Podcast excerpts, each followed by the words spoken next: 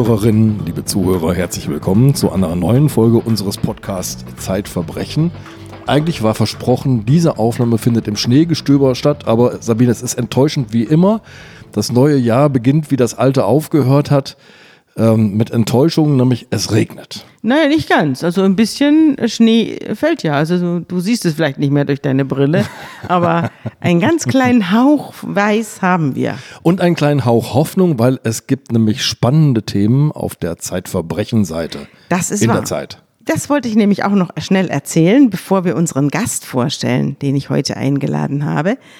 Wir haben in der kommenden Ausgabe unserer Zeitung Die Zeit auf der Verbrechenseite einen Beitrag des Richters, der kürzlich da war. Ja, ich erinnere mich gut, ja. Der Amtsrichter Melzer. Der schreibt dort über Corona-Atteste. Also er setzt sich mit Ärzten auseinander, die Corona-Atteste, falsche Atteste ausstellen für Corona-Leugner, die auf den Straßen rumlaufen und äh, keine Mund-Nasen-Bedeckung tragen wollen.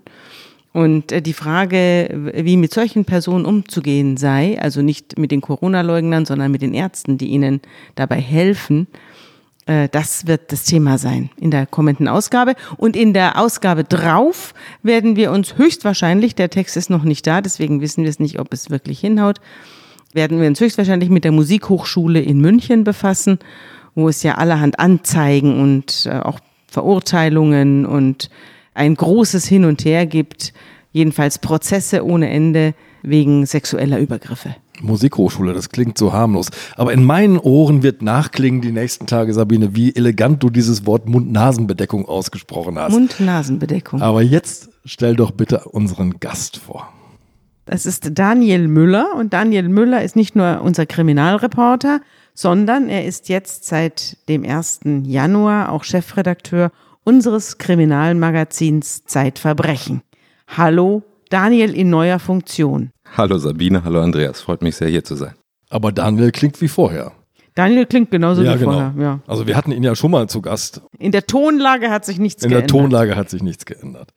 Daniel, ich habe nicht nur einen Text, wie das normalerweise üblich ist, vor mir liegen, sondern gleich drei. Aus drei verschiedenen Jahren, in denen du dich mit einem Mann beschäftigt hast, der bei der Polizei Super Mario heißt. Der erste Text erscheint im Juni 2014, der zweite im Mai 2016, der dritte im Juli 2018. Du hast diesen Mann also lange, lange begleitet. Stell ihn uns doch mal vor. Das ist richtig. Ich muss eine kleine Korrektur gleich anbringen. Super Mario ist so ein Spitzname, der gilt gleich für zwei Marios in dieser Geschichte.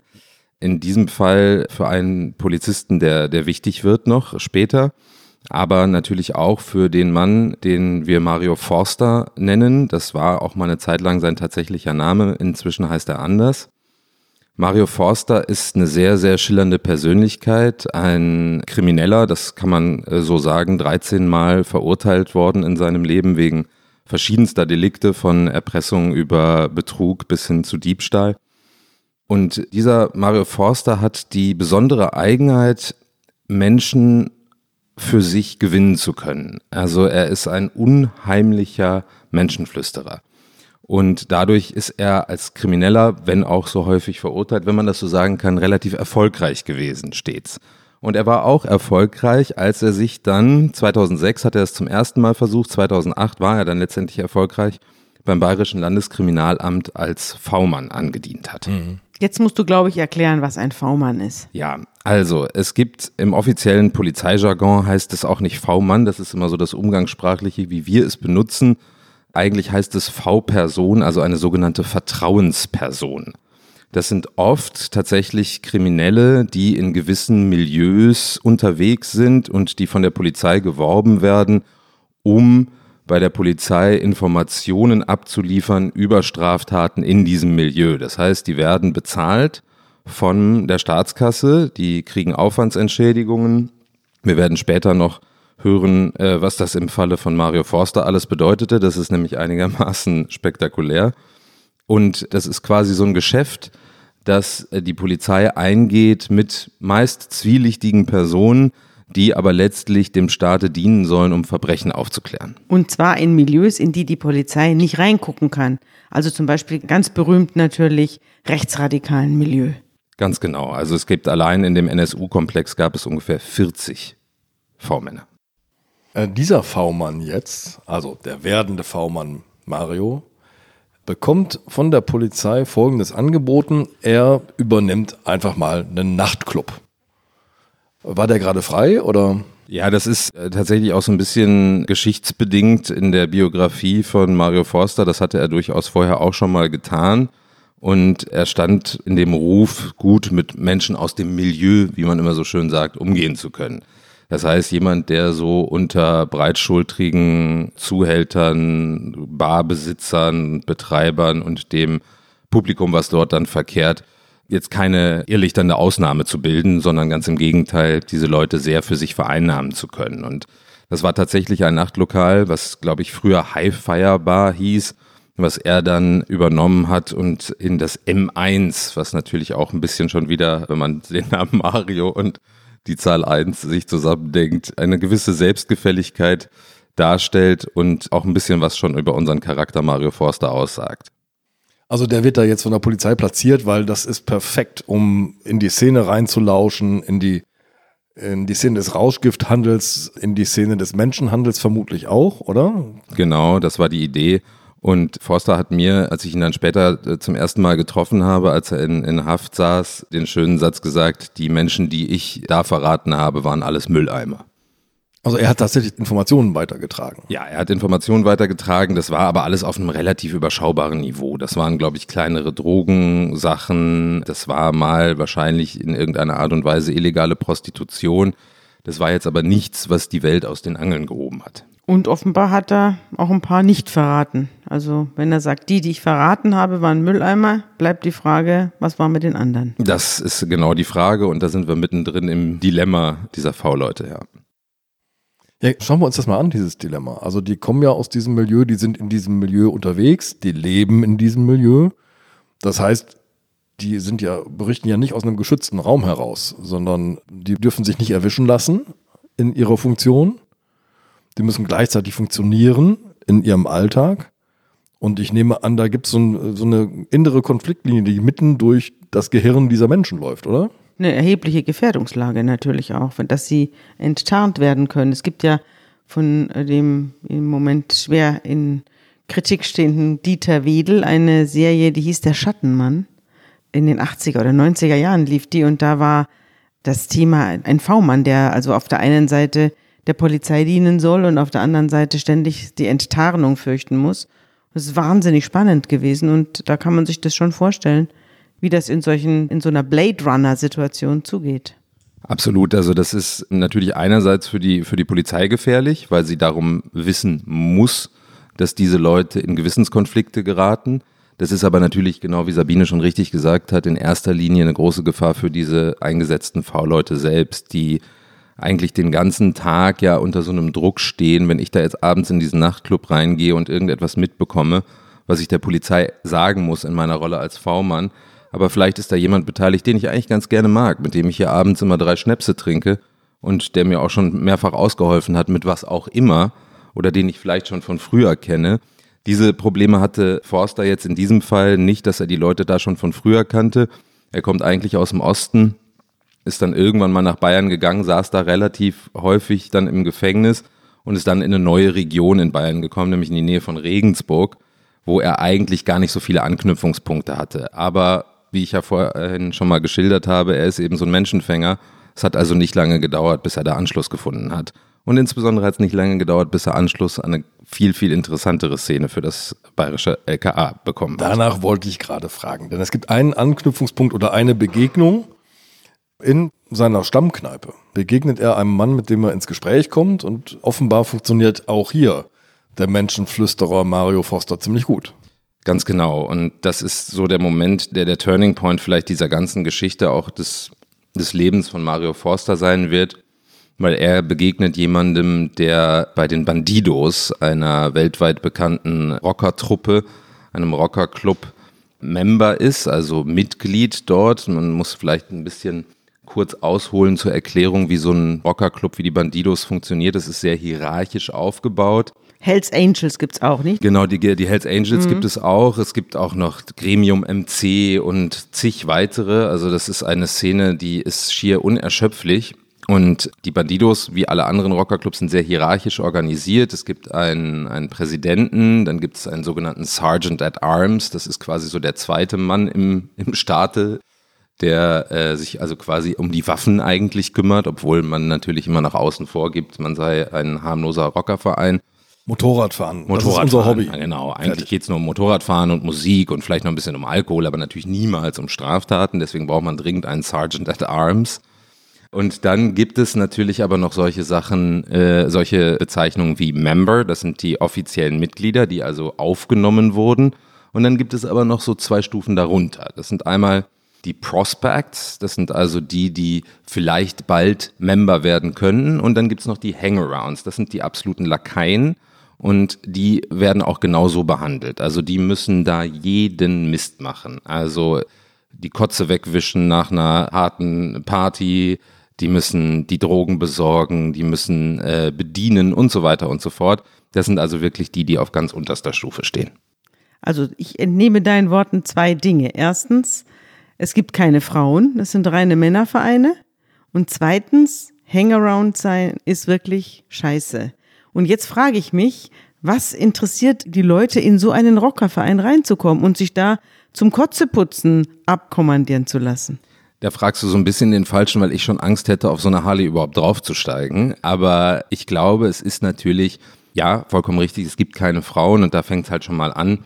Ich glaube, es ist so diese, dieses Machismo vieler Männer, die irgendwie so, ein, so, so was Männerbündisches, Männerkultiges suchen, wo sie Teil von sein können, wo sie sich stark fühlen können in einer Gruppe von lauter breitschultrigen, tätowierten, lang, lang oder kurzhaarig ist vollkommen egal, aber Männern, die in irgendeiner Art und Weise für sie so ein Männlichkeitsideal bilden. Und da lässt man dann, weil man dieses Firmament am Horizont irgendwie erkennt und bald bin ich einer von den Großen, lässt man all diesen Mist auch als gestandener Mann über sich ergehen. Mario Foster trifft einen Member, die beiden kommen miteinander ins Gespräch, man so allmählich baut sich Vertrauen auf und Foster steigt sozusagen relativ rasch zum sogenannten Prospect auf. Also zum Anwärter auf die Mitgliedschaft. Aber es gibt eine Grundvoraussetzung. Harley Davidson hat unterschiedliche Kunden. Die einen sind meistens Zahnärzte und ältere Steuerberater und die anderen sind Prospects, oder? So sieht's aus und alle weiteren, die dann aufgenommen werden. Also in der Tat ist das die Voraussetzung, um Prospect zu werden. Forster umgeht dieses durch seine Kungelei und seine, seine frechen Sprüche äh, umgeht er dieses Hangaround-Dasein komplett und wird direkt Prospect und braucht dann aber, wie du richtig sagst, eben diese Harley Davidson. Und jetzt kommt das LKA ins Spiel, die, wie in Forsters Worten ausgedruckt, ein feuchtes Höschen bekommen haben, als er ihnen sagte, er sei jetzt im Umfeld der Bandidos unterwegs, weil das die eine Szene ist, die wirklich ganz, ganz schwer zu knacken ist, wo man kaum reinkommt es gibt in den, in den Akten äh, beispielsweise so einen Satz, dass ein verdeckter Ermittler, der also Polizist ist, zwei Jahre lang versucht hat, bei den Bandidos irgendwas zu erreichen und einfach zu gar keinem Punkt gekommen ist. Und Forster ist also jetzt mittendrin. Und deswegen sagt das LKA, na gut, wenn das denn nun sein muss, dass du jetzt Member werden willst, dann kaufen wir dir natürlich eine Harley Davidson und stellen ihm die vor die Tür. Aber wie funktioniert das? Foster ruft beim LKA an oder? Ja, also er hat einen Verbindungsbeamten, also in Wahrheit sind es zwei, aber es einen Vertreter natürlich auch geben muss für die Zeit, wenn der, wenn der erste Verbindungsbeamte im Urlaub ist. Also, aber im Grunde genommen hat er eine Person, an die er sich immer wenden soll, Norbert K., ein sehr erfahrener Beamter, der ihn quasi einweist in dieses ganze V-Mann-Wesen und der ihm aber quasi auch jeden Wunsch eigentlich von den Lippen abliest, ab dem Zeitpunkt, wo Forster sagt, ich bin bei den Bandidos. Lieber Norbert, ich brauche mal eine Harley. Lieber Norbert, ich brauche mal eine Harley und es geht dann noch ein bisschen weiter. Lieber Norbert, ich brauche ein Handy von euch, ein sicheres und vor allem, lieber Norbert, ich habe es jetzt geschafft, an den Präsidenten ranzurücken und der wird mich gern zu seinem Fahrer machen, aber deswegen, lieber Norbert, bräuchte ich auch bitte eine dicke E-Klasse, mit der ich ihn rumchauffieren kann. Also das muss der Fahrer selbst besorgen. So ein Auto, mit dem man dann den Präsidenten rumfährt. Ja, das ist der Witz an der Sache. Das klingt natürlich immer so groß, diese Bandidos, Regensburg. Da kann man sich schon vorstellen, ist vielleicht doch nicht ganz so groß. Und Präsident ist dann halt auch nicht mehr irgendwie das wichtigste Amt in Regensburg der Bandidos. Die haben, das hat Forster mir auch erzählt, die waren notorisch klamm. Die hatten also nie auch nur einen Pfennig auf Tasche. Und Forster sagte, den ganzen Mist, der da von den Bandidos veranstaltet wurde, hat im Grunde genommen, aus seiner Warte jedenfalls, das Bayerische Landeskriminalamt finanziert. Naja, wir fassen mal zusammen. Der hat jetzt eine Harley, der hat eine E-Klasse. Wahrscheinlich hat er auch noch eine Tankkarte dazu gekriegt, oder? Absolut. Ich dachte, es wäre doch, ja, deutsches Beamtenwesen, da, wird, da fließt der Sprit. Und jetzt ist äh, Mario Forster unterwegs in der Bandido-Szene und äh, pendelt jetzt so allmählich zwischen den verschiedenen Chaptern, oder? Genau, also es kommt dann dazu, weil er auch relativ schnell merkt, also er gibt mal hier einen Hinweis auf eine Straftat, da mal einen Hinweis auf die Straftat, aber so richtig die strukturellen Sachen, die ja eigentlich im Interesse des Bayerischen Landeskriminalamts liegen, dass man diese Strukturen aufdeckt, des Menschenhandels, des Drogenhandels, vielleicht auch des Waffenhandels, je nachdem, was da alles so drin steckt, da ist er noch nicht so richtig weit und merkt, okay, er muss irgendwie Angebote machen, um äh, ein bisschen tiefer einzutauchen, um vielleicht auch in die Gesprächskreise reinzukommen, die wirklich interessant sind. Und Forster, der sich mit Prostitution auch so leidlich auskennt, bietet dann an, wie er sagt, Nutten zu besorgen. So, das ist natürlich nicht meine Wortwahl, das ist seine Wortwahl. Und schlägt das dann auch äh, seinem Verbindungsbeamten vor und sagt, hör mal zu, ich habe da eine Idee, wie ich da tiefer reinkommen könnte, wenn ich die Frauen besorge für die verschiedenen Laufhäuser der Bandidos in den verschiedenen Chaptern, so heißen quasi die lokalen Ortsgruppen, dann komme ich, glaube ich, tiefer in die, in die ganze Kiste rein. Und Norbert K. nickt und äh, gibt ihm Geld für die Anzeigen, die Forster dann in Tschechien schaltet. Das ist ja nicht weit von Bayern, die tschechische Grenze. Da kennt er sich aus, seine Lebensgefährtin ist Tschechin und er schaltet dann in verschiedenen tschechischen Zeitungen Anzeigen, um eben Frauen zu suchen und ist da sehr erfolgreich. Laut eigener Aussage liefert er in den circa zwei bis drei Jahren, die er da unterwegs war bei den Bandidos, bis zu 300 Frauen in die verschiedenen Laufhäuser in Deutschland. Und jetzt gibt es eine Szene, mit der startet dein allererster Text über Mario Forster, nämlich er fährt in einem gemieteten Mercedes mit vier tschechischen Prostituierten auf den Sitzen, auf der Rückbank, auf dem Beifahrersitz aus Tschechien an die deutsche Grenze und wird angehalten und kontrolliert und die Beamten stellen fest, hier ist jemand, der ist mehrfach vorbestraft und gerade auf doppelter Bewährung draußen. Und jetzt gibt es eine irre Szene, finde ich. Die schilderst du aber am besten selbst. Ja, also ich kann sie ja mal so schildern, wie, wie Forster sie mir selbst damals geschildert hat. Ja, du warst nicht dabei, klar. Äh, ich war natürlich nicht dabei. Er zückt also in diesem Moment, wo er dann die äh, Fensterscheibe runterfahren lässt und seine Papiere rausgibt und die Beamten in ihrem Computer das überprüfen und wieder zu ihm zurückkommen. In der Zwischenzeit hatte er sein Diensthandy, könnte man ja quasi sagen, gezückt und eben seinen Verbindungsbeamten angerufen. Und als der andere Beamte, der da an der Grenze kontrollierte, wiederkam, reichte er ihm einfach quasi tonlos dieses Telefon in die Hand und am anderen Ende sprachen dann also diese beiden Beamten miteinander, woraufhin das Handy wieder zurückgereicht wurde, Forster das Fenster wieder hochfahren ließ und weiterfuhr mit den vier tschechischen Prostituierten Richtung Nordrhein-Westfalen. Der Joker im LKA hat ihn befreit aus der Situation. War das eigentlich jetzt eine Menschenhandelssituation oder hat er einfach Arbeitskräfte in den Westen gebracht? Ich denke, das liegt im Auge des Betrachters. Liebe Hörerinnen und Hörer, die aktuelle Ausgabe des Magazins Zeitverbrechen ist jetzt online im Zeitshop bestellbar und im bundesweiten Pressehandel erhältlich. Sie wollen keine Ausgabe mehr verpassen?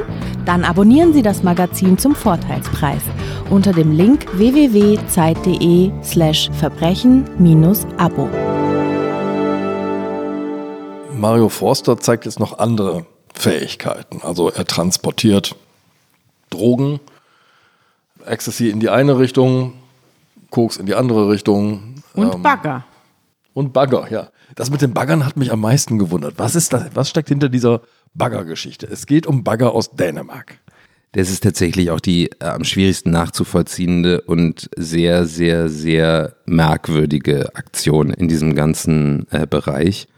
Es ist so, dass es natürlich die Bandidos nicht nur in Deutschland gibt, sondern auch unter anderem in Dänemark. Es gibt ein sehr großes Chapter in der dänischen Stadt Padborg und mit denen machten vor allem die nordrhein-westfälischen Chapter, die so in Essen ist, glaube ich, immer war früher das größte. Ich weiß ehrlich gesagt nicht, wie es heute ist, aber zu der Zeit war es in Essen das größte in Deutschland. Und die hegten sehr enge Kontakte nach Dänemark.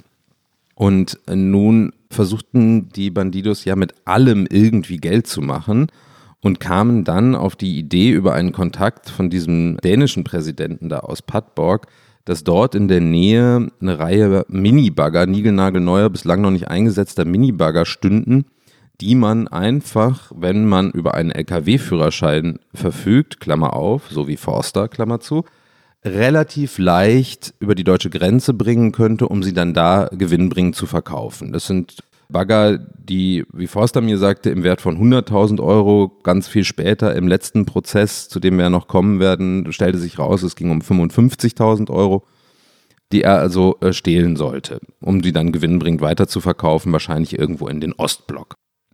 Und an dieser Baggergeschichte entzündet sich ganz, ganz viel im Verhältnis zwischen den Verbindungsbeamten und auch deren Vorgesetzten und Mario Forster, weil es da einen später auch öffentlich ausgetragenen, vor Gericht ausgetragenen Dissens darüber gab, ob eigentlich bekannt war, dass das illegal sein sollte oder ob es eine sogenannte Legalfracht war, die Forster einfach im Auftrag seiner Freunde von den Bandidos unternommen hat. So. Und Hol das doch mal ab. Genau. So. Genau, so nach dem Motto, hol das doch mal ab. Ähm, hier hast du doch auch einen Lieferschein. Und Forster sagte, ja, das ist natürlich absolut lächerlich, was die Beamten dann später vor Gericht behauptet haben, dass sie selbst davon ausgingen, dass es eine Legalfracht sei, weil er selbst habe ja den Lieferschein gefälscht und habe darauf lediglich geschrieben, Bagger, Padborg, Bayern. Das waren die einzigen drei Sachen, die da drauf standen. Er wusste natürlich, wie so ein Lieferschein aussieht, weil er äh, jahrelang selbst im Speditionsgewerbe unterwegs war. Aber das war, wie er sagte, für einen Idioten auf drei Kilometer zu erkennen, dass das falsch war. Und es gibt auch tatsächlich ausgetauschte SMS-Nachrichten und auch E-Mails, in denen klar wird, das war auch den Beamten bewusst, dass das nicht legal war. Jetzt sind wir aber schon bei einem Problem, das ein V-Mann hat. Er muss nicht nur aufpassen, dass er nicht auffliegt, sondern er muss sich auch so verhalten, dass er nicht auffliegt. Das heißt, wenn ich in einer kriminellen Vereinigung bin und ich bin aber der einzige Chorknabe da drin, der weder Alkohol trinkt noch irgendwie eine Schlägerei anfängt, weil er sich nämlich brav an die deutschen Gesetze hält, dann kriege ich irgendwann ein Problem. Ganz genau, also in beide Richtungen. Ne? Also in die Richtung der Polizei kriegt er ein Problem, weil er ja über nichts Strafbares wirklich berichten kann, weil er nie dabei ist, wenn irgendwas passiert, weil sie ihn ja nicht reinlassen und natürlich ein Problem gegenüber seinem Aufklärungsobjekt, in diesem Fall die Rocker, die natürlich sagen, sag mal, was bist du denn eigentlich für ein Rocker, wenn du irgendwie nie mitmachst, wenn wir hier X, Y oder Z anstellen? So, das ist also gleich ein doppelseitiges Dilemma. Natürlich darf er keine Straftaten begehen. Darüber wurde er auch aufgeklärt. Das hat er auch ganz offen zugegeben. Er hat mir gesagt, natürlich haben die mir am Anfang gesagt, du darfst keine Straftaten begehen. Aber nach einer Zeit habe er halt gesagt, Mensch, Norbert, jetzt mal ganz im Ernst, wenn ich hier nicht mit reingehe, kann ich euch auch nichts liefern. Und laut Forsters Aussage war es immer so, dass Norbert dann irgendwann gesagt hat, ja, dann mach halt. So.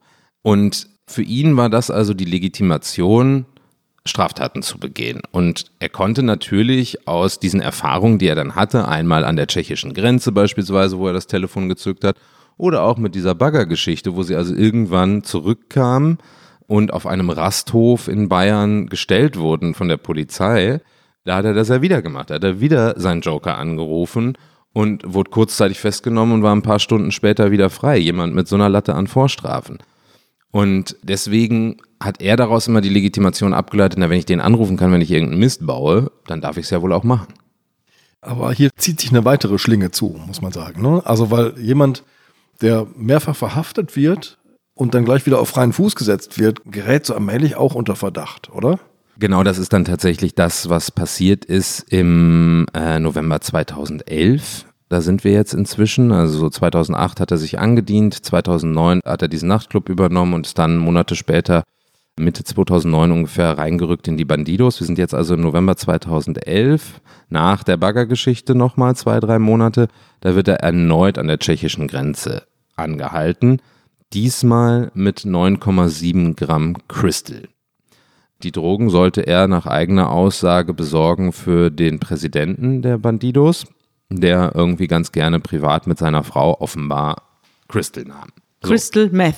Crystal Meth. Kann genau. man dazu ganz kurz was sagen, was das ist für die Hörer, die noch kein Crystal Meth genommen haben? Das würde jetzt würde fast abraten. dass wir, dass wir drei hier Also uns damit alle. schon auskennen würden. Ich würde sehr dringend davon abraten. Auch ohne es ausprobiert zu haben, würde ich auch sehr dringend davon abraten. Es ist tatsächlich eine sehr, sehr schnell abhängig machende synthetische Droge, die vornehmlich tatsächlich Tschechien, jedenfalls für Europa, gekocht wird im, im großen Stil, weshalb da das Crystal Meth sehr billig ist und Crystal Meth gerade eben in der Grenzregion Bayern-Tschechien extrem großes Problem ist.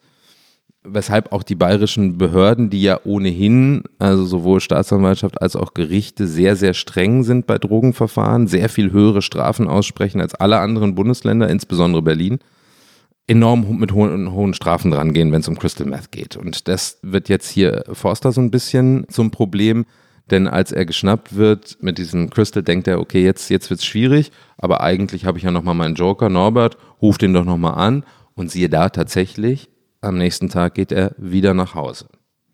Und jetzt kommen wir zu dem Punkt, den Andreas gerade angesprochen hat. Jetzt geht Forster so langsam selbst, wie er sagen würde, der Arsch auf Grundeis, weil er merkt, okay, es war jetzt das dritte Mal und die müssen es mitbekommen haben. Meine Jungs da von den Badidos, die müssen mitbekommen haben, dass ich ständig hops genommen werde und ständig wieder auf freien Fuß komme, obwohl ich so eine Latte an Vorstrafen habe. Und dann gibt es eine kurze Begegnung auf dem Weihnachtsmarkt in, in Regensburg mit einem wichtigen Member der Bandidos, der ihm schon so ein bisschen andeutet, sag mal, ist alles okay bei dir, Mario? Ich glaube, wir müssen mal heute Abend alle zusammen reden. Und da kriegt er Angst. Und er greift wahrscheinlich wieder zum Telefon, oder? Und er greift zum Telefon und erzählt Norbert K. davon und der beruhigt ihn erstmal und sagt, okay, pass mal auf, fahr mal zu deiner Mutter, ich komme da gleich hin. Die wohnt nicht weit entfernt und dann reden wir in Ruhe drüber. Und Forster sagt halt, die killen mich. Die killen mich, wenn die das erfahren. Ich weiß, heute Abend wird es soweit sein. Es gibt diesen einen Leitspruch der Bandidos, Gott vergibt, Bandidos nicht. Und er hat einfach wahnsinnige Angst. Und offenbart sich also Norbert K., der das alles so ein bisschen runterspielt und sagt, naja, jetzt fahr halt mal hin. Er will natürlich seine Quelle nicht verlieren. Das ist für die Gold wert. Hat ja auch eine Menge gekostet. Hat auch eine Menge gekostet. Und Forster lässt sich aber nicht beruhigen und entschließt sich deshalb schließlich dazu, ihm zu sagen, pass auf, wenn ihr mich jetzt nicht in Zeugenschutz nehmt, dann enttarne ich mich selbst. Und daraus resultiert offenbar, was dann passiert. Jedenfalls hat Forster es sich immer so zurechtgelegt. Kurze Zeit später wird er tatsächlich verhaftet, nochmal wegen dieser Drogensache.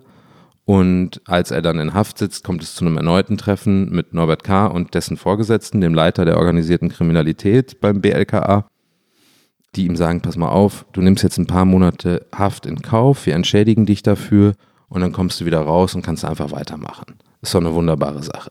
Und er glaubt es aber nicht, hat Angst da im Gefängnis und enttarnt sich dann gegenüber den lokalen Beamten. Ich meine, es wäre in Würzburg gewesen, kann ich jetzt nicht mehr Also gegenüber der sagen. Kripo, die gar Gegenü- nicht wusste, dass sie es mit einem V-Mann zu tun hat. Genau, enttarnt er sich selbst. Und jetzt plötzlich beginnt die Kripo in dieses Verhältnis zwischen dem LKA und ihrem V-Mann Mario Foster ein bisschen hineinzuleuchten, oder? Genau, also das ist quasi, gibt es jetzt so eine Art Mini-Krieg der Behörden, weil die Polizei Informationen über ihn sammelt und einer der Beamten sich dann doch sehr deutlich fragt, wie kann es eigentlich sein, dass der Forster immer wieder auf freien Fuß kommt bei dem ganzen Mist, den er hier veranstaltet? Und könnte es vielleicht sein, dass es jemanden gibt, der ihn warnt, wenn bestimmte Sachen bevorstehen? Da gab Also die Hand über ihn hält. Ganz genau. Und da gab es zum Beispiel eine Sache, das erfährt Forster dann erst später, weil die Kripo tatsächlich schon länger gegen ihn ermittelt. Und das hat damit zu tun, dass seine Tochter auch mit Drogen handelt. Und die wird abgehört und daraus äh, ergibt sich für die Kripo, dass sie unter anderem versorgt wird mit Drogen von ihrem eigenen Vater. Er hat mir später gesagt, ja, ja, das stimmt schon, das hat er ja gemacht. Aber er dachte, besser er liefert ihr die Drogen und hat den Schutz quasi über das Bayerische Landeskriminalamt, die dann vielleicht auch die Hand über sie halten kann, als dass sie sich das irgendwo auf dem freien Markt besorgt und damit irgendwie sich in Gefahr begibt. So, da kann man natürlich jetzt wieder sagen, ja, und das muss man vielleicht an dieser Stelle auch mal einmal sagen, natürlich ist er ein Geschichtenerzähler. Forster ist auch ein Quasselkopf, der hat sich auch viele Sachen einfach ausgedacht oder biegt sie sich am Ende des Tages zurecht. Aber fast alles, was er mir damals in unserem ersten Treffen 2013 oder 14 in Haft erzählt hat, hat sich später in den Akten als wahr erwiesen. Und sicherlich hat er an der einen oder anderen Stelle für seinen eigenen Vorteil gelogen und auch mir sicherlich nicht immer nur die Wahrheit erzählt. Aber es ist schon erstaunlich, wie dann später auch Gerichte anerkannt haben, ja, wir haben ihn alle für einen Spinner gehalten, aber am Ende des Tages hat er dann doch sehr, sehr viel Wahres erzählt. 2014 ist der erste Prozess, den du beobachtest. Warum konkret steht Mario Forster denn hier vor Gericht? Also es ist äh, eine Anklage der Staatsanwaltschaft Würzburg und es geht um verschiedene Drogengeschichten. Es geht einmal um diesen Fall, den wir gerade schon beschrieben haben an der tschechischen Grenze. Und es geht auch um den ebenso beschriebenen Fall mit seiner Tochter. Und dann gibt es noch eine dritte Sache, die wir jetzt aber nicht näher ausführen müssen. Das, das würde, glaube ich, zu weit führen. Es geht im Wesentlichen um Drogenhandel. Und es ist relativ unstrittig, dass Forster das alles gemacht hat. Das bestreitet er nämlich auch gar nicht. Er sagt nur von Anfang an, er hätte das alles nur gemacht, weil die Beamten ihm gesagt hätten, Mario, mach das bitte, damit du uns Informationen liefern kannst. Das heißt, er will einfach anerkannt haben, ich bin ein Straftäter, ja, aber im, im Namen und mit Segen des Freistaats Bayern. Wie geht dieser Prozess aus? Er wird verurteilt zu sechs Jahren und zehn Monaten Haft was in erster Linie auch daran liegt, dass er all seine Behauptungen, nenne ich das jetzt mal, weil so hat das Gericht es damals gesehen, nicht untermauern kann, weil der Freistaat Bayern, namentlich das Innenministerium, eine sogenannte Sperrerklärung auf die gesamte V-Mann-Akte legt. Also Forster sich überhaupt nicht wehren kann, weil es keine physischen Beweise für seine Thesen gibt, weil die alle nicht verwertet werden dürfen. Das geht. Also das hatten wir auch schon mal hier im Podcast, als wir über die äh, Witwe des ersten erschossenen RAF-Opfers genau. gesprochen haben. Das war ein Polizist. Da wurde auch über die gesamte Ermittlung äh, gegen den Täter, den RAF-Terroristen, der sich inzwischen als Kronzeuger zur Verfügung gestellt hatte, wurde da auch die gesamte Akte gesperrt, um einen Schaden von der Bundesrepublik Deutschland abzuwenden. Und das scheint hier ja auch die Begründung gewesen zu sein einmal den Schaden vom womöglichen Schaden für den Freistaat Bayern abzuwenden, aber die zweite wichtige Begründung war, dass womöglich andere V-Personen, die in der Akte auftauchen und äh, untrennbar in bestimmte Vorgänge eingebunden waren, somit dekouvriert werden könnten und einer Gefahr ausgesetzt würden, die nicht tragbar wäre. Gut, also die Akte, die Mario Forster entlasten könnte, ist sozusagen unter Schloss und Riegel und auch die Strafjustiz darf nicht hineingucken. Genau so sieht es aus. Und das macht es ihm natürlich völlig unmöglich, seinen, sich zu verteidigen, sich zu verteidigen mhm. und seinen Punkt zu machen. Genau. Du hast ja deinen eigenen Eindruck von äh, Mario Forster schon jetzt verschiedentlich geschildert. Das Gericht bestellt nochmal ein psychologisches Gutachten äh, und möchte wissen, was haben wir eigentlich für eine Persönlichkeit da vor uns. Der Gutachter ist Max Jäckel. Zu welchem Urteil kommt Max Jäckel? Genau. Der Gutachter wird eingesetzt und stellt eine Persönlichkeitsstörung fest und zwar mit paranoiden und depressiven Merkmalen. Forsters Wahrnehmung der Realität erscheint ihm verzerrt. Er neige zum Festhalten an, Zitat, irrigen, möglicherweise wahnhaften Inhalten. Das ist natürlich für ihn ein absoluter K.O. in dem Moment. Aber wie kann das sein, dass ein Psychologe äh, herbeigezogen wird und kein Psychiater? Und wie kann sein, dass ein Psychologe psychiatrische Gutachten hier erstellt. Denn eine schwere psychische Störung in dieser Hinsicht ist ja eigentlich Sache eines Arztes und nicht eines Psychologen. Das sollte man meinen, in der Tat. Aber damals hat sich daran niemand gestört. Auch der damalige Verteidiger von Forster nicht, der sich auch nicht so recht zu wehren wusste. Äh, woraufhin Forster dann auch, als das Urteil gesprochen war, den Anwalt wechselte und einen sehr erfahrenen Strafverteidiger, Alexander Schmidtgall aus Kulmbach, engagiert hat der dann auch äh, mit allen Mitteln versucht hat, sich dagegen zu wehren und letztlich auch erreicht hat, dass es noch weitere Prozesse gab, zu denen wir jetzt wahrscheinlich dann gleich kommen werden. Aber die Strafjustiz hat diese Sperrung der Akte hingenommen und ihn trotzdem zu sechs Jahren und zehn Monaten verurteilt. Ja, das, äh, man muss da vielleicht noch einschränkend sagen, die Staatsanwaltschaft hatte, das muss man sich mal vorstellen, 16 Jahre gefordert für drei Drogendelikte.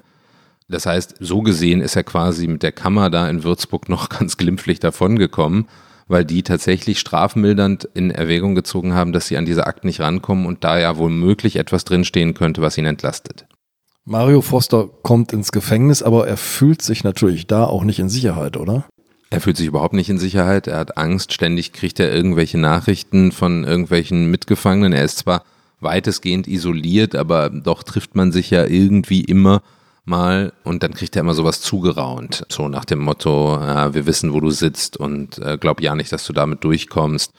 Äh, es werden ihm immer irgendwie so unflätige Drohungen zugespielt und er hat einfach Angst, dass es ihn selbst da in Haft jetzt erwischen könnte, die Bandidos sich also an ihm rächen können. Aber er arbeitet weiter. Er arbeitet an seiner Rettung. Er arbeitet an seiner Rettung, unter anderem eben auch, indem er versucht, über die Medien und über seinen Anwalt eben an die Medien ranzukommen. Und so kamen wir dann quasi auch das erste Mal zusammen, als ich Post bekam von ihm und mir seinen Brief durchgelesen habe und dachte, diese Geschichte ist so irre. Und wir bekommen ja viel Post. Und auch viel irre Post. Und auch viel irre Post. Aber diese Geschichte war so irre, dass ich dachte, da muss was dran sein. Also das kann der sich nicht ausgedacht haben. Und dann habe ich mich halt rangemacht und habe mich mit ihm getroffen. Hast du ihn im Knast besucht? Ich habe ihn im Knast besucht, das wollten die zuerst nicht zulassen. Das haben wir dann durchgesetzt mit Hilfe seines Anwalts, weil die natürlich die Justiz auch, glaube ich, so ein bisschen Angst hatte, dass da womöglich was rauskommen könnte, was für sie nicht so gut aussehen könnte. Was ja dann auch passiert. Na, es geht jetzt munter weiter. Tatsächlich gelingt es ähm, Mario Forster, die Justiz weiterhin in Gang zu halten. Ermittlungen laufen weiter. Du bist in den Besitz eines Berichts gekommen, 143 Seiten stark und angefertigt vom Kriminalfachdezernat 4 der Kripo Nürnberg. Was stand in diesem Bericht?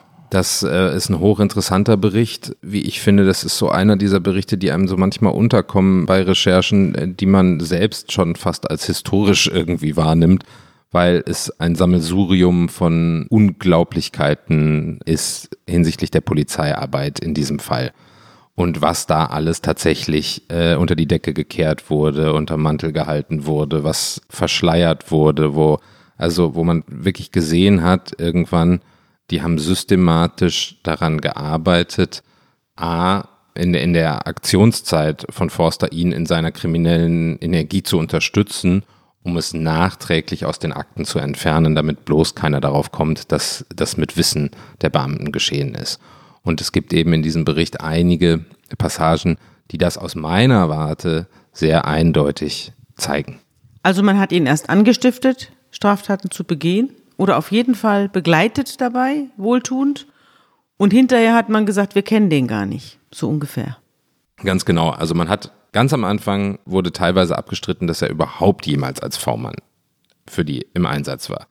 Dann, als das klar war, dass es doch so war, dass er als V-Mann gearbeitet hat, hat man versucht abzustreiten, dass er im Drogenmilieu gearbeitet hat. Das haben die tatsächlich vor Gericht dann auch ausgesagt. Er hätte nie was mit Drogen zu tun gehabt. Hinterher kam raus, totaler Quatsch. Natürlich hatte er viel mit Drogen zu tun. Und so war das immer, also es ging immer so ein Schrittchen quasi haben sie dann zugegeben, wenn sie nicht mehr anders konnten und haben es aber irgendwie immer auch geschafft, dafür eine plausible Erklärung, jedenfalls für die Gerichte eine plausible Erklärung beizuliefern, warum das jetzt plötzlich irgendwie dann doch so war. Also störte sich vor Gericht irgendwie niemand so richtig daran. Forster will ja ins Zeugenschutzprogramm und das äh, lehnen die ab und argumentieren, er habe ihnen ja nie irgendwelche verwertbaren Hinweise auf Straftaten geliefert, sodass die Bedingung für einen Zeugenschutz auch gar nicht gegeben sei.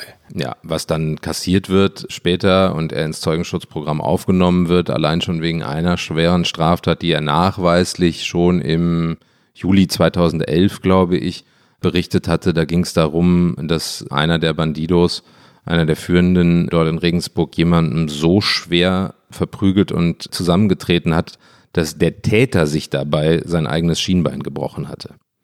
Und als diese Hinweise dann nochmal in dem zweiten Verfahren aufkamen, gab es dann plötzlich ein Ermittlungsverfahren gegen diesen Täter und später auch einen Prozess gegen den. Und im Zuge dessen, als er deine Aussage da nochmal wiederholt hat, wurde er dann in den Zeugenschutz genommen. Aber zunächst mal hat man diese schwere Körperverletzung durchrutschen lassen. Also das Landeskriminalamt wusste, da wurde jemand so zusammengetreten, dass der Täter sich dabei das Bein gebrochen hat und äh, hat nichts getan. Warum nicht? Warum hat man nicht eingegriffen? Worauf hat man gewartet? Was ist das Motiv, den V-Mann weiterlaufen zu lassen, obwohl er ständig Straftaten berichtet? Und noch deutlich schwerere, wie wir nachher erfahren werden, denn diese Sperrung der Akte wird dann später aufgehoben. Es ist wirklich eine komplexe Geschichte. Ich, ich glaube, es gibt mehrere Erklärungsmöglichkeiten äh, für deine Frage, aber vielleicht keine valide Antwort dahingehend, dass sie irgendwie gerichtsfest wäre. Meine erste Erklärung und ich glaube die naheliegendste ist, man hatte das Gefühl, mit Forster endlich jemanden im Netz zu haben. Und was man unbedingt wollte, war, und das legen auch alte Zitate aus Interviews nahe mit führenden Kräften des Bayerischen Landeskriminalamts, das ist quasi die wichtigste Struktur, die kriminellste Struktur. Darauf verwenden wir die allermeiste Energie mit unserer Abteilung organisierte Kriminalität. Da wollen wir rein. Das müssen wir bekämpfen. Und jetzt hatten sie jemanden da drin und sie wollten die strukturellen Dinge bekämpfen. Da hatte man vielleicht, das ist jetzt eine Mutmaßung und ich glaube, sie ist nicht ganz verkehrt, da hatte man dann vielleicht bei so Körperverletzungen und kleineren Drogensachen das Gefühl, wenn wir das jetzt verfolgen und er musste am Ende aussagen, dann ist er verbrannt. Okay, kleiner Fisch lieber durchrutschen lassen. Wir warten auf den Wal. Exakt. Okay. Das ist, glaube ich, die naheliegendste Erklärung. Aber diese kleineren Straftaten, also wir haben ja schon über den Baggerdiebstahl gesprochen, wir haben über den Prostituiertentransfer, über Drogentransfers gesprochen, die finden ja mit Wissen des äh, bayerischen LKA statt. Nur die LKA-Beamten mühen sich jetzt sozusagen die Spuren dieses Wissens aus den Akten zu tilgen. Genau, sie merken, Forster gibt keine Ruhe. Sie hatten gehofft, wenn sie ihn da für sechs Jahre und zehn Monate im Bau versenken, dann lässt er es sein. Aber sein lassen ist nicht so Forsters Ding. Der ist wirklich, der hat eine unglaubliche Kraft in sich. Und das klingt jetzt vielleicht ein bisschen komisch, aber was der gar nicht kann, sind so Ungerechtigkeiten. Damit kann der nicht umgehen. Es ist natürlich witzig bei jemandem, der irgendwie mehrfach vorbestraft ist, aber da hat er so, ein, so einen inneren Impuls, das kann der nicht haben. Und damit hatten sie, glaube ich, nicht gerechnet, dass Forster so viel Energie aufbringen wird und auch dann einen, einen äh, sehr guten Anwalt finden wird, der ihm dabei helfen wird, das ganze Ding zu kippen. Aber Foster ist auch wirklich selbst äh, sehr aktiv. Er wendet sich mit einer Petition an den Petitionsausschuss des Bayerischen Landtags und macht den Fall damit wirklich zum bayerischen Politikum. Was er ja auch ist, denn es ist ja inzwischen so, dass das gesamte Landeskriminalamt, also die Landesbehörde, gegen einen einzelnen Kriminellen, der im, im Knast sitzt, sich sozusagen zusammengeschlossen hat der soll jetzt irgendwie klein gemacht werden und man selber will sich retten aus dem Fokus der öffentlichen Missbilligung. Ganz genau so sieht's aus. Ich habe damals für meinen zweiten Text, der 2016 erschienen ist, unter anderem mit äh, Ulrike Gothe gesprochen, rechtspolitische Sprecherin der Grünen und Vizepräsidentin des Bayerischen Landtags zu dem Zeitpunkt. Und sie sagte mir, dieser Fall ist ein einziger Skandal. Und die sprachen von einem Untersuchungsausschuss, zu dem es dann leider nie gekommen ist, weil sich zu viele dagegen gewehrt haben. Aber was da damals abgegangen ist und bis in welche Kreise sich das gezogen hat. Also da hat der LKA-Präsident nachweislich falsche Informationen in sein Schreiben ans Gericht gepackt. Da hat der Staatssekretär Gerhard Eck im Innenministerium, bis heute Staatssekretär im Innenministerium, Falschinformationen in seine Schreiben ans Gericht äh, verbreitet, die natürlich alle darauf beruhten, dass sie informiert wurden von den jeweiligen Beamten, die an dem Fall dran waren. Aber nichtsdestotrotz, sie haben damit nicht nur das Gericht, sondern auch das Parlament falsch informiert, den Landtag. Wie hat man denn die Sperrerklärung weggekriegt von den Akten? Das haben sie letztlich durchgefochten bis ganz oben und irgendwann, als dann die Polizisten in dem zweiten Prozess, der dann 2016 stattfand. Gegen wen? Gegen Forster, da wurde also von dem alten Urteil äh, hatte die Staatsanwaltschaft genauso Revision eingelegt wie auch Forsters neuer Anwalt. Und auf einen Punkt der Revision der Staatsanwaltschaft hat der BGH, ist der BGH angesprungen, weil bei diesem 9,7 Gramm Crystal äh, an der tschechischen Grenze hatte Forster auch noch ein Messer dabei. Und der BGH hat gesagt, ja Moment mal Leute, ihr habt ja gar nicht geprüft, ob das nicht eine Waffe war, mit der er quasi diesen Drogenhandel gemacht hat und ob er nicht vielleicht noch schärfer bestraft werden müsste. Also die Staatsanwaltschaft, die 16 Jahre für ihn gefordert hat, war mit den sechs Jahren, zehn Monaten nicht zufrieden, ist beim Bundesgerichtshof in Revision gegangen, um eine schärfere Strafe zu erreichen. Ganz genau. Und deswegen jetzt der neue Prozess. Deswegen gab es den zweiten Prozess und in diesem zweiten Prozess kamen dann auch wieder die ganzen Beamten, die mit der Führung der V-Person Mario Forster beauftragt waren, als Zeugen. Und die mussten sich natürlich aufgrund der Sperrerklärung nicht zu den Details äußern, haben sich aber auch schon so in den totalen Oberflächlichkeiten in Widersprüche verwickelt, weshalb dann irgendwann auch die Kammer gesagt hat, Leute, es ist doch jetzt wohl nicht euer Ernst hier. Und dann beim Oberlandesgericht erwirkt wurde, dass diese Sperrerklärung letztlich dann aufgehoben wurde, was aber auch damit zu tun hatte, dass die Staatsanwaltschaft Nürnberg über diese ganzen in der Presse auch berichteten merkwürdigen Aussagen der Beamten auf den Plan gerufen wurde und dachte, ja, da müssen wir doch jetzt mal vielleicht wegen Strafvereitlung im Amt gegen diese Beamten ermitteln. Wie ging denn der zweite Prozess gegen Forster aus? Ist bei der alten Strafe geblieben. Also es wurde nicht verschärft, aber auch nicht reduziert. Er hat letztlich dann die gesamten sechs Jahre und zehn Monate abgesessen, ohne Bewährung. Und dann gab es einen dritten Prozess, aber diesmal nicht gegen Forster. Diesmal nicht gegen Forster, sondern mit Forster als Nebenkläger vom Oberlandesgericht Nürnberg als Nebenkläger zugelassen, nachdem die Landgerichtskammer Nürnberg führt, ihn abgelehnt hatte, mit dem Verweis darauf, dass er als Geschädigter in Betracht käme einer Freiheitsberaubung, nämlich mit Hinblick auf diese sechs Jahre und zehn Monate, die er gesessen hat für Straftaten, die er ja vielleicht mit Billigung und sogar angeleitet und im Auftrag des LKA begangen hat. Nun saßen also, saß Mario Forster als Nebenkläger und später auch als Zeuge in diesem Prozess und auf der Anklagebank saßen sechs Beamte des Bayerischen Landeskriminalamts hoch bis zu zwei Kriminaldirektoren vor dem Landgericht Nürnberg. Dabei kommt ein interessantes Detail zur Sprache, das mich einerseits besonders amüsiert hat, das aber auch irgendwie den ganzen Irrsinn dieser Situation zeigt. Wir erinnern uns an die E-Klasse die Forster vom Landeskriminalamt zur Verfügung gestellt bekommen hat, das war ein Leasingfahrzeug. Ein Leasingfahrzeug mit einer maximalen Jahreskilometerleistung von 40.000 Kilometer. Ist ja schon klar, ne? Tschechien, Ruhrgebiet, Bayern, ständig pendelt Forster hin und her. Das heißt, nach einem halben Jahr hat er das Ding schon abgerissen. Und jetzt kommt es zu einem interessanten Deal zwischen Mario Forster und seinem Betreuungsbeamten. Forster schlägt nämlich vor, wir lassen den Tacho manipulieren. Ganz genau. Er hatte diese 40.000 Kilometer tatsächlich schon seit nach drei Monaten abgerissen ja. und war dementsprechend irgendwie so ein bisschen in Sorge. Norbert, Mensch, was machen wir jetzt hier? Der hatte schon mal so einen Fall. Ein Jahr davor, da hatte der das auch um, ich glaube, 20.000 Kilometer insgesamt überrissen. Da musste der die Staatskasse schon ordentlich nachzahlen. Und diesmal sah man also, okay, 40.000 in drei Monaten, wenn man das mal hochrechnet. Ich glaube, im Moment aktuell liegen so die, die Kosten bei 7 Cent pro Mehrkilometer. Das summiert sich dann doch deutlich, wenn man 80.000 Mehrkilometer hat. Und so hatte Forster mir auch damals schon erzählt und dabei ist er immer geblieben, hatte er den Vorschlag gemacht, wir lassen den Tacho manipulieren, er kennt da jemanden, gar kein Problem, der setzt ihn quasi wieder auf 500 Kilometer zurück und dann sind wir auf sicherem Grund und angeblich, so hat er es immer gesagt, habe Norbert K. ihm dann das Einverständnis gegeben. Und das Geld dafür, 740 Euro, so vermerkt es jedenfalls die Anklageschrift zu diesem Prozess. So sieht es aus. Er soll ihm auch das Geld gegeben haben, also die Tachomanipulation im Auftrage und finanziert durch die bayerische Staatskasse. Was natürlich eine irre Geschichte ist. Und die Staatsanwaltschaft und auch die Kriminalpolizei, beide, die das ermittelt haben, sind fest davon überzeugt und sind es auch bis heute, dass das mit Wissen von Norbert K. geschah. Tatsächlich wurde er deswegen aber am Ende des Tages freigesprochen. Jetzt sitzt er aber erstmal auf der Anklagebank und die Sperrerklärung ist weg.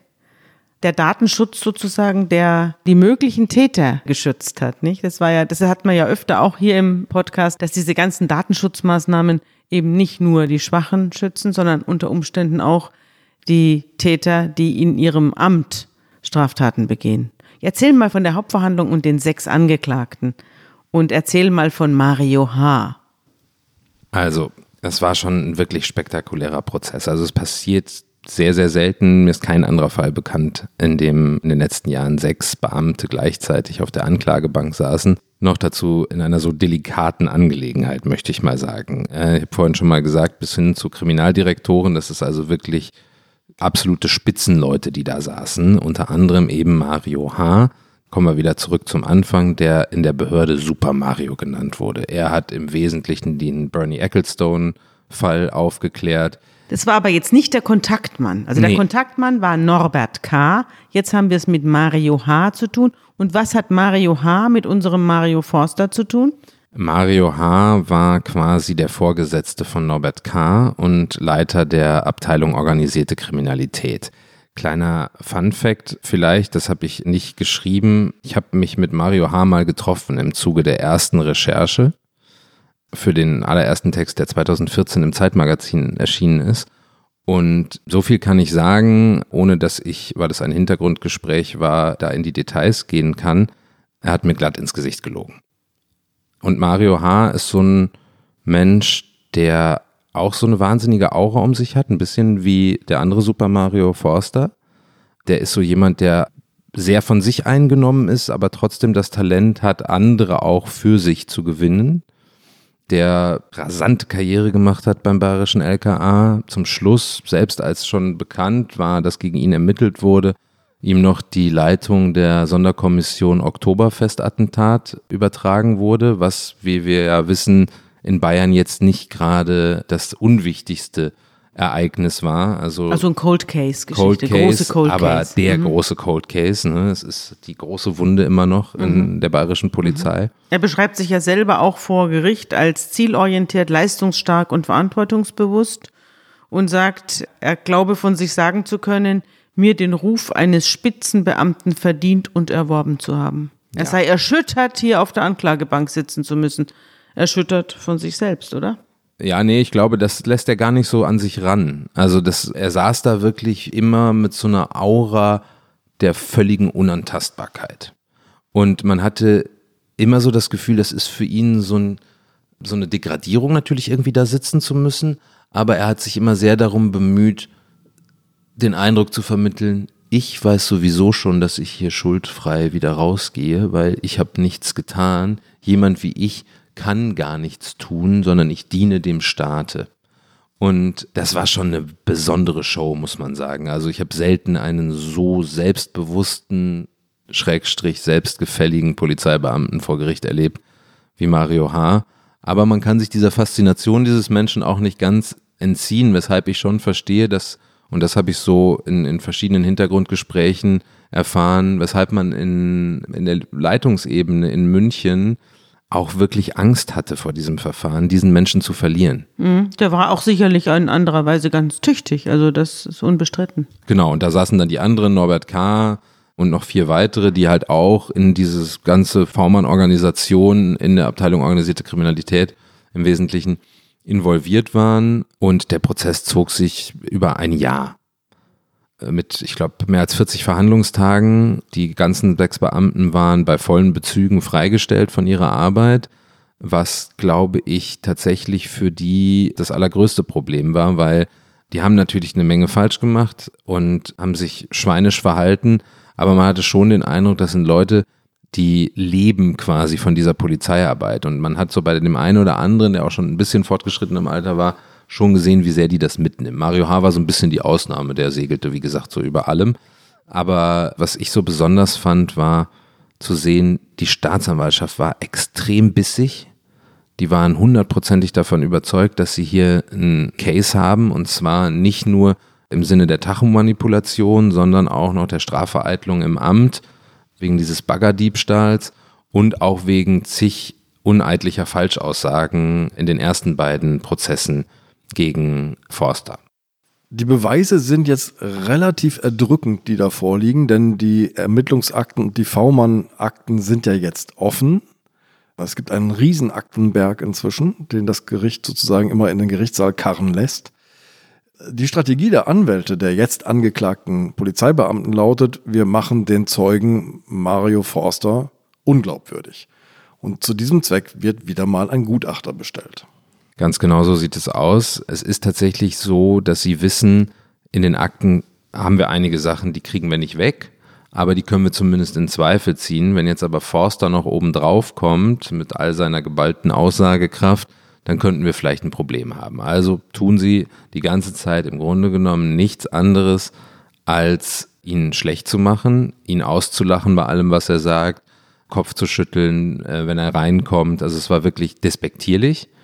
Und irgendwann kommt einem der Anwälte dann die Idee, naja, den hat er schon mal ein Gutachter versenkt, lassen wir ihn noch von einem weiteren Gutachter auch nochmal versenken.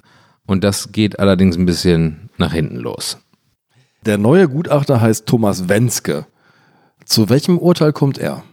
Der hat zumindest auch schon mal den Vorteil, dass er ein Psychiater ist und als forensischer Psychiater eine enorme Erfahrung auf diesem Gebiet hat.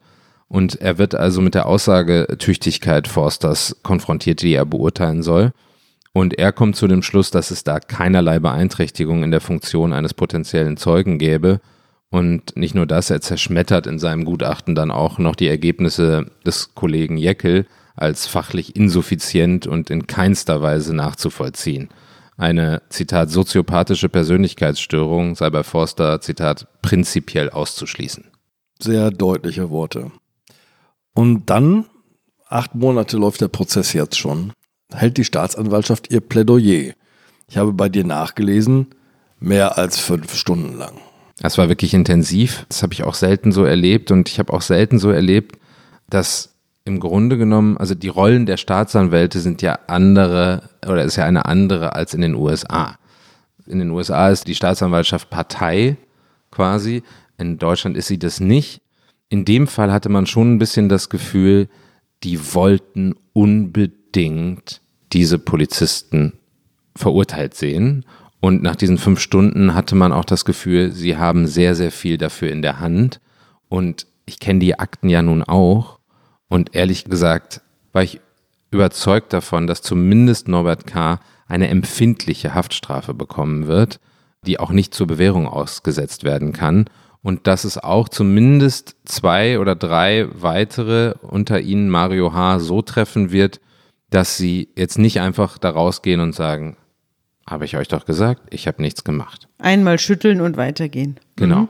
Davon war ich wirklich überzeugt, weil wer das gelesen hat, wer gesehen hat, wie die über Monate Akten manipuliert haben, wie die V-Mann-Unterlagen von Treffen, Nachrichten gefälscht haben, frisiert haben, Termine verändert haben in den Unterlagen. Da kamen irgendwann die ganzen Originalunterlagen rein und die frisierten, konnte man nebeneinander legen, war offensichtlich gefälscht. Und am Ende des Tages sagt das Landgericht äh, Nürnberg, ja, wir fällen ein Urteil, ähm, sprechen Norbert K. in drei Fällen wegen uneidlicher Falschaussage schuldig, verurteilen ihn zu sieben Monaten auf Bewährung. Ein weiterer Beamter wird in einem Fall wegen uneidlicher Falschaussage verurteilt zu drei Monaten auf Bewährung. Alle anderen werden komplett freigesprochen. Zwar konstatiert die Kammer bei Norbert K. einen, Zitat von ihm, geleisteten Tatbeitrag zum billigend in Kauf genommenen Baggerdiebstahl, spricht ihn aber frei aufgrund einer fehlenden Zueignungsabsicht. Also sie sagen, er wollte sich die Bagger ja nicht aneignen und da die Bagger auch nicht verschwunden sind, sondern die Polizei derer habhaft wurde, ist ja nichts geschehen. Ein Dienstvergehen ja, eine Straftat aber nein.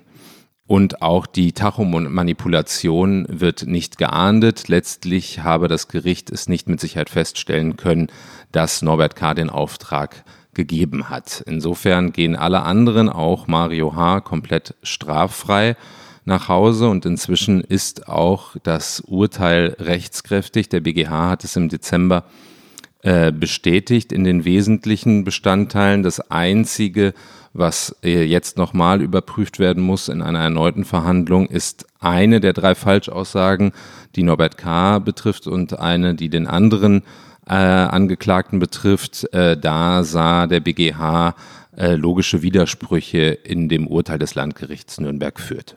Das heißt, die Staatsanwaltschaft ist nochmal in Revision gegangen ähm, das Urteil ist jetzt bekräftigt, aber was ist aus Mario Forster geworden? Als er aus dem Gefängnis entlassen wurde, ist er, das darf ich heute sagen, damals durfte ich es noch nicht schreiben, sofort aus Deutschland raus und zwar nach Tschechien zu seiner Lebensgefährtin, ironischerweise einer Polizistin, äh, mit der er auch ein Kind hat. Und die haben sich dann aber doch nicht so verstanden, wie sie, wie sie beide hofften. Und dann hat er irgendwann Europa verlassen. Sag mal, und eine Wiederaufnahme hat es nicht gegeben zu seinen Gunsten. Nee. Er hätte es anstrengen können, nicht? Also es gab keine Wiederaufnahme und mir ist auch aktuell nicht bekannt, dass das beabsichtigt ist. Ich kann mir aber auch vorstellen, dadurch, dass seine Geschichte draußen ist, dass er gehört wurde, dass die Staatsanwaltschaft ihm geglaubt hat, dass die Kriminalpolizei ihm geglaubt hat, dass ihm so viele andere glauben, dass der psychiatrische Sachverständige ihn für einen vernünftigen Menschen hält, der dass es kein, für ihn jetzt auch gut ist, dass dass es für er ihn jetzt gut ist. keinen neuen Prozess haben will. Ich glaube, er hat so ein bisschen mit Deutschland abgeschlossen. Er ist weit, weit weg. Habe lange nicht mehr mit ihm gesprochen, aber äh, ich weiß so ein bisschen ungefähr, wie es ihm geht, weil ich so ein, zwei Leute kenne, die mir das mal immer berichten. Und es scheint ihm ganz gut zu gehen, jetzt wo er nicht mehr hier ist. Ich finde sehr treffend und sehr lakonisch, wie einer der Nürnberger Staatsanwälte diesen Prozess zusammenfasst.